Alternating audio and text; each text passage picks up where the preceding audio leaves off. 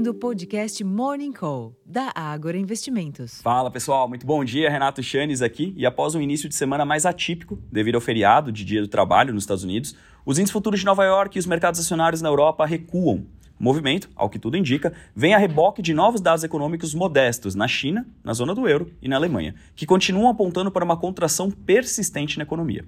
Para além das bolsas, o dólar se valoriza ante uma cesta de outras moedas, os contratos futuros de petróleo recuam e os preços futuros de minério de ferro encerraram a sessão em queda de 0,59% em Dalian, cotados equivalente a 115 dólares e 92 cents por tonelada. Esse ambiente externo pode limitar mais uma vez o fôlego dos ativos financeiros locais. Assim como tem sido a tônica recente, a formação dos preços domésticos levará em consideração aspectos ligados ao fronte fiscal. Ontem, por exemplo, a curva de juros avançou com comentário de estudos do governo para antecipar receitas de longo prazo do pré-sal para o curto prazo, a fim de garantir um cumprimento da meta de déficit zero para 2024. Em termos de agenda, aqui no Brasil, entre os eventos do dia, o presidente do Banco Central, Roberto Campos Neto, profere palestra às 8h30 da manhã. Já na agenda de indicadores, destaque para os dados da produção industrial de julho, às 9 horas da manhã, e o PMI composto de serviços em agosto, às 10 horas da manhã. Nos Estados Unidos, o Departamento de Comércio informa as encomendas à indústria em julho às 11 horas da manhã.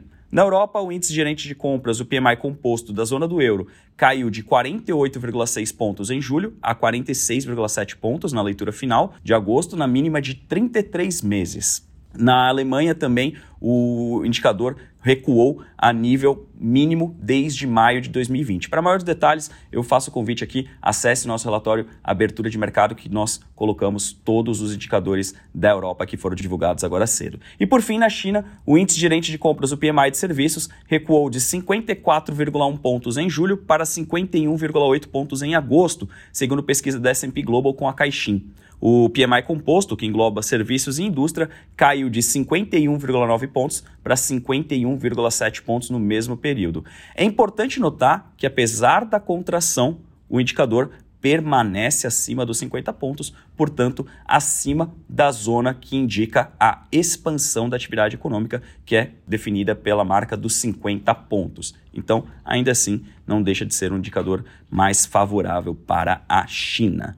Bom, pessoal, acredito que de mais relevante para amanhã esse seja um bom resumo. Eu vou ficando por aqui, desejando a todos um ótimo dia, uma excelente sessão e até a próxima. Tchau, tchau.